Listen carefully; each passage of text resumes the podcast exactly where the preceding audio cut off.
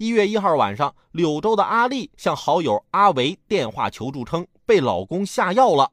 后者随即报警。事后，阿丽告诉民警，自己与丈夫阿军不和，当天晚上喝了牛奶后感觉头晕，怀疑被下药。阿军则解释称，阿丽最近经常失眠，他希望老婆能睡得安稳点，给阿丽服下了安眠药。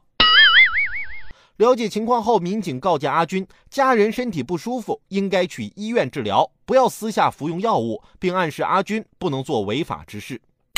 这希望老婆睡得安稳点儿，就给人下安眠药，还不告诉人家，知道乱吃安眠药能吃死人不？这个当媳妇儿的，我估计将来都甭想睡安稳了。这这回是安眠药，那下回指不定什么药呢？还是赶紧看看你老公是不是给你买大额保险了吧？药什么的可不能乱吃。那天我媳妇在我家的抽屉里看见了一瓶抗过敏药，就问我干什么用的。我说啊，我以前吃芒果过敏，就买了瓶药。我媳妇啊，摇着瓶子说：“这么大一瓶不吃掉太浪费了。”我当时还没听明白呢。